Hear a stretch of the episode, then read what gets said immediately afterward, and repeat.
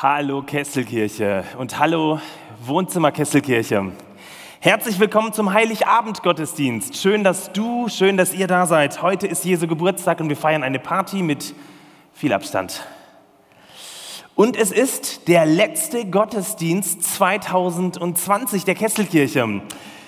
Super, dass du da bist. Ähm, ich bin mir ziemlich sicher, dass dieses Weihnachtsfest das verrückteste und das seltsamste ist, das du je gefeiert hast und wahrscheinlich feiern wirst. Darum gleich am Anfang eine kleine Frage an dich. Was bleibt für dich am Ende von 2020 an diesem heiligen Abend übrig? Nimm dir mal einen kurzen Augenblick, um darüber nachzudenken. Was bleibt übrig nach so einem verrückten Jahr, an so einem verrückten Weihnachtsfest?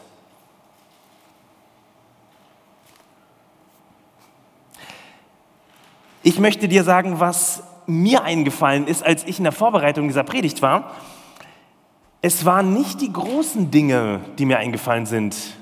Es waren auch nicht die Dinge, die dieses Jahr für mich und für uns als Familie geprägt haben. Nein, es waren eher die kleinen Dinge, die sehr kleinen Dinge.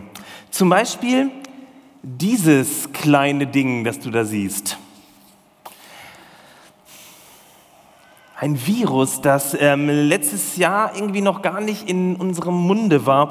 SARS-CoV-2, bekannt auch als das Coronavirus. Es ist gerade einmal zwei Nanometer groß. Zwei Nanometer. Ich weiß, das ist keine Einheit, mit der wir irgendwie hantieren können. Also ein Nanometer sind ein, eine Millionstel Millimeter. Das heißt, kannst du über Weihnachten mal ausprobieren. Nimm dir mal einfach einen Zentimeter einen Millimeter, sorry, und schneide ihn in tausend Stücke. Und wenn du handwerklich total gut drauf bist, dann nimm noch mal so einen kleinen Streifen und schneide ihn noch mal in tausend Stücke. Und wenn du zwei davon nimmst, hast du ein Coronavirus. Oder für uns Herren einfacher, nimm vier Fußballstadien und versteck irgendwo einen Stecknadelkopf. Viel Spaß beim Suchen. Wissenschaftler meinen, wenn man alle Coronaviren auf eine Waage packt, dann sind es nur wenige Gramm, die dabei rauskommen. So klein und doch so unendlich gewaltig. Das Jahr 2000, das etwas andere Weihnachten mit weniger Familie, weniger Besuchen, mit viel Abstand. Die Kirche und die Welt steht Kopf. Müsste nicht gerade heute ein viel größere, eine viel größere, viel stärkere Weihnachtsbotschaft kommen als in den letzten Jahren alle zusammen? Müssten wir nicht als Kirche etwas viel Größeres diesem schrecklichen Virus entgegensetzen, diesen Fragen und Sorgen? Haben wir überhaupt der Kirche, als, als Gemeinde, als Kirche, dem etwas entgegenzubringen? Ich glaube doch. Und zwar, und jetzt halte ich fest, etwas unglaublich Kleines. Etwas unglaublich Kleines. Die kleine Weihnachtsbotschaft. Die kleine Weihnachtsbotschaft. Wie gesagt, es sind die kleinen Dinge, die unser Leben maximal verändern. Damals vor 2000 Jahren und heute genauso am Heiligen Abend 2020. Ich habe eine kleine, aber sehr folgenreiche Person mitgebracht und alle Herren müssen sich jetzt ähm, sehr beruhigen und die Feministin in ihnen zu Wort kommen lassen oder das Ohr der Feministinnen nehmen. Es geht nämlich heute um Maria. Maria, die kleine Person. Nach Lukas könnte man sagen auch Nobody Maria. Extrem jung, überhaupt keine Ausnahmeerscheinung, keine Erfolge, über die Lukas berichten könnte. Kein krass beeindruckendes Leben. Und Maria definitiv keine Influencerin. Wahrscheinlich gerade 14 Jahre alt Sie begegnet ein Kapitel vor dieser bekannten Weihnachtsgeschichte, in Kapitel 1 des Lukas-Evangeliums, und sie tut dort etwas, was definitiv maximal unspektakulär ist. Und zwar, da besucht sie einen Engel, um ihr von diesem göttlichen Plan mit Baby Jesus zu erzählen. Und was macht sie? Sie lässt es zu. Und das, obwohl sie noch nicht einmal vollkommen checkt, worum es geht. Sie lässt es zu. Ihr Verstand sagt, ich bin doch gar nicht verheiratet. Wie soll denn das mit dem Kinderkriegen gehen? Ihr Gefühl sagt, ich habe Angst. Maria aber lässt es zu, dass Gott sie ansieht, dass Gott sie liebt. Ist krass, oder? Maria gibt die Kontrolle ab, auch wenn sie gar nicht weiß, was die Zukunft bringen wird. Das ist doch echt ein krasser Move. Oder obwohl sie es nicht versteht, was der Engel ihr sagt, sie glaubt es mehr oder weniger. Wie kann das alles sein, sagt der Verstand. Trotzdem gibt sie sich hin, so komisch das auch klingen mag. Zulassen, vielleicht das bessere Wort. Das setzt voraus, dass derjenige, mit dem man sich, dem man sich hingibt, Liebe ist und unendliche Gnade. Zulassen, das tun wir bei Leuten, die wir gern haben, nicht aus Angst. Maria, die Geliebte. Das ist übrigens auch die Bedeutung des Namens Maria. M-R, also Mrü, M-R-Y, in der ägyptischen Tradition, die, welche geliebt wird. Man könnte auch sagen, die, die es zulässt, geliebt zu sein. In ihre, ihr ziemliches Kleinsein kommt eben dieses Geliebtsein hinzu und es überhaupt nicht schlimm, dass sie nichts vorzubringen hat. Ganz im Gegenteil, noch vor jeder Erfolgsstory, noch vor jedem Marienkult, der dann Jahrzehnte, Jahrhunderte später kommt, bis hin zu Seligsprechung der unbefleckten Empfängnis Mariä, noch bevor das alles passiert, legt er sein göttliches Leben in diese blutjunge Tini Maria. Maria die Geliebte. Aber Maria hat auch noch eine zweite Bedeutung.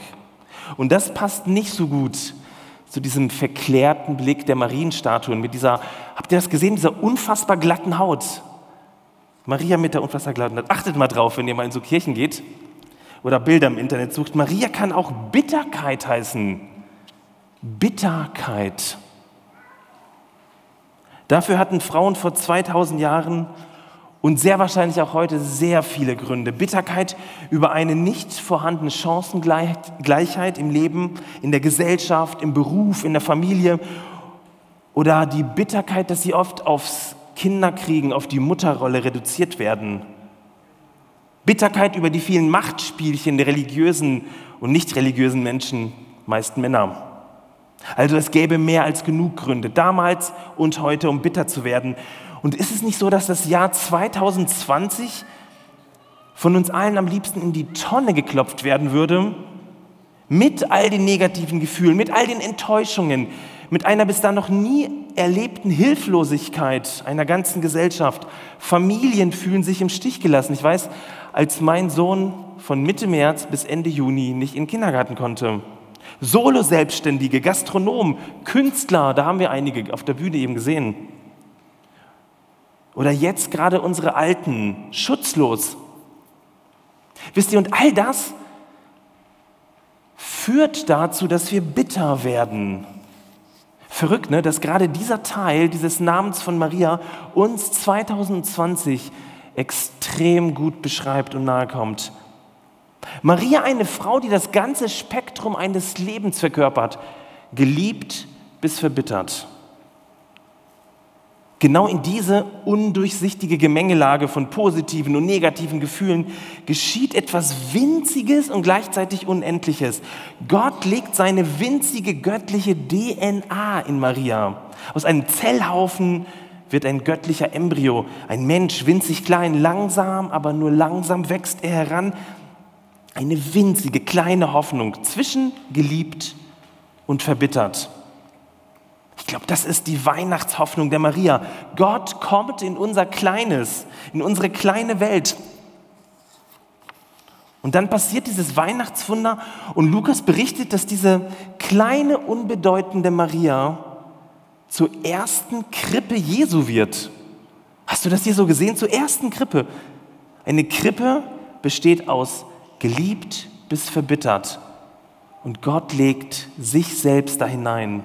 Was für eine Ehre und gleichzeitig was für ein Bild von Gnade. Aber das bedeutet doch für uns, was Gott bei Maria macht mit Jesus, das macht er bei dir und mir, bei jedem von uns. Weihnachten ist das Fest, wo wir Marias, männlich und weiblich, feiern, dass Gott uns zur Krippe macht. Krass, oder? Gott macht uns zur Krippe, macht dich zur Krippe. Du fragst dich wie Maria, kannst es in Kapitel 1 nachlesen, wie soll das geschehen? Und vielleicht fragst du dich dann auch noch, was soll denn das bringen? Unsere Welt und mein eigener Hunger nach einem großen Gott, Diese Welt sucht nach großen Lösungen, nach großen Antworten, nach mächtigen Taten. Wir brauchen jetzt einen Impfstoff, nicht erst im Sommer. Wir brauchen jetzt Nahrungsmittel, weil Menschen, sehr viele Menschen gerade Hunger leiden. Mich hat in der Vorbereitung irgendwie so ein Bericht in den Tagesschau ganz arg berührt, wie gerade am Horn von Afrika Heuschrecken über die gesamte kärgliche Pla ähm, Ernte herfallen und sie auffressen. Eine Heuschrecken, ein Schwarm frisst an einem Tag das Essen, was 35.000 Menschen dort essen könnten. Wir brauchen jetzt Lösungen für die Flüchtlinge, die unter schrecklichen, ähm, ähm, in schrecklichen Lagern in Europa, Nordafrika hausen. Wir brauchen jetzt Frieden in Syrien, in Armenien oder in vielen afrikanischen Ländern. Unser Herz und unser Kopf, wir sehen uns nach echt großen Dingen, oder? Nach großen Lösungen. Darum kämpfen wir seit 2000 Jahren gegen dieses Kleinsein von Weihnachten und unserem diffusen Gottesbild nach einem allmächtigen Gott, der groß ist. Genau wie Maria. Genau wie alle Leute zu Marias Zeiten. Komisch, dass sich 2000 Jahre lang nichts in unserem Mindset getan hat. Und alles, was wir an Weihnachten bekommen, ist Jesus. Echt jetzt? Jesus? Unser Verstand sagt, das kann doch nicht alles sein, Gott. Doch Gott legt seinen Sohn in Maria und dich und mich. Komisch, oder? Paulus wird Jahrzehnte an die Kolosser schreiben, Christus in euch, die Hoffnung der Herrlichkeit. Christus in euch, die Hoffnung der Herrlichkeit. Und jetzt das zweite Weihnachtswunder. Gott legt seine ganze Unendlichkeit in dieses Christuskind, also auch in dich. Das glaubst du nicht? Lass uns doch mal göttliche Mathematik machen am heiligen Abend. Antwortet mal, was ist denn die Hälfte von unendlich? Unendlich. Ruhig ein bisschen mehr Emotionen, Leute. Was ist ein Zehntel von unendlich? Unendlich. Was ist ein Tausendstel von unendlich? Ihr kennt das Spielchen, unendlich. Und was ist ein Partikel von unendlich? Unendlich. Versteht ihr, darum ist Weihnachten ein kleines Fest. Aus Gottes Perspektive braucht es nicht viel mehr, nichts unendlich Großes. Er ist da und damit ist die ganze Unendlichkeit in uns. Du und ich, wir werden zur Krippe für diesen kleinen Jesus. Das reicht aus. Zwischen geliebt und verbittert, in diesen Krippen liegt Gott. Mehr Gott gibt es nicht, aber auch nicht weniger. Es bedeutet für uns und für jeden, Gott ist da. Ich als Krippe, als Wohnort, so klein und unbedeutend ich auch bin, einer von 7,8 Milliarden. Aber es bedeutet auch, dass an Weihnachten das Warten, diese Adventszeit vorbei ist. Gott ist da und legt in dich und mich seine Gaben, seine Liebe, sein Mindset hinein. Vielleicht ist es auch die verrückteste Erkenntnis. Du und ich bringen dieser Welt nun Frieden und Liebe. Nicht ein großer Herrscher, auf den wir warten. Du und ich bringen dieser Welt Hoffnung. Nicht ein großer Herrscher. Nicht ein großer, sondern wir viele Kleinen. Und heute Abend hast du ein Übungsfeld genau für dieses Mindset Gottes. Die Liebe Gottes ist ausgegossen in dein Herz. Und das kannst du heute am Tannebaum beim Essen mitten in dieser Adventszeit, die Hoffnung braucht, üben. Mitten in die Verbitterung unserer Gesellschaft und der Welt. Hoffnung, Frieden, Zukunft. Und vielleicht, wenn wir gleich die Kollekte machen und für Marokko spenden, zückst du einfach viel mehr, weil du merkst, ich kann den Menschen was abgeben. Ich kann Hoffnung spenden. Ich wünsche uns allen ein Weihnachtsfest mit einem Maria-Mindset geliebt bis verbittert. Gott kommt da hinein und ich lade dich ein, es wie Maria zuzulassen. Ich wünsche dir ein Maria-Mindset. In dir und mir lebt die Unendlichkeit eines Gottes.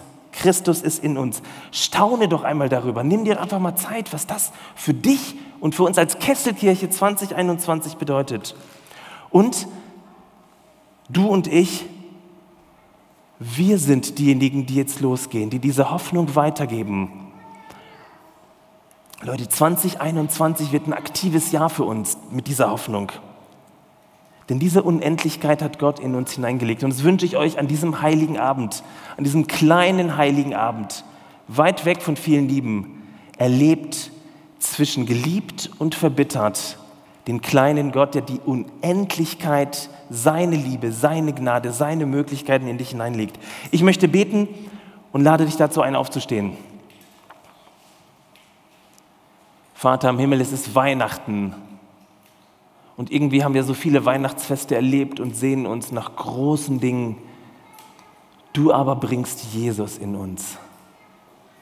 Hilf uns zu staunen, hilf uns zuzulassen und hilf uns loszugehen, das dieser Welt zu bringen, was du in uns hineingelegt hast. Und ich bete für uns als Gemeinde, dass wir unserem Umfeld, unserer Stadt und auch dieser ganzen Welt diese kleine Hoffnung, die jeder von uns trägt, einfach weiterbringen. Dass wir erleben 2021, wir sind Salz der Erde und Licht der Welt, weil du uns dazu gemacht hast. Und gemeinsam beten wir, Vater unser im Himmel, geheiligt werde dein Name, dein Reich komme, dein Wille geschehe, wie im Himmel so auf Erden. Unser tägliches Brot gib uns heute und vergib uns unsere Schuld, wie auch wir vergeben unseren Schuldigern. Und führe uns nicht in Versuchung, sondern erlöse uns von dem Bösen. Denn dein ist das Reich und die Kraft und die Herrlichkeit in Ewigkeit. Amen. Fröhliche Weihnachten, Leute. Fröhliche Weihnachten.